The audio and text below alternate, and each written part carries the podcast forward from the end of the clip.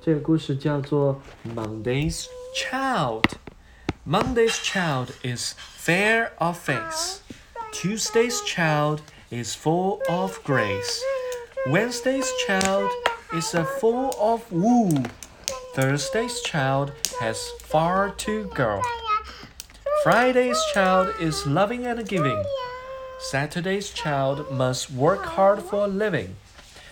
But the child who is born on the Sabbath day is bonny and bleak and good and gay. 我帮奶奶画一画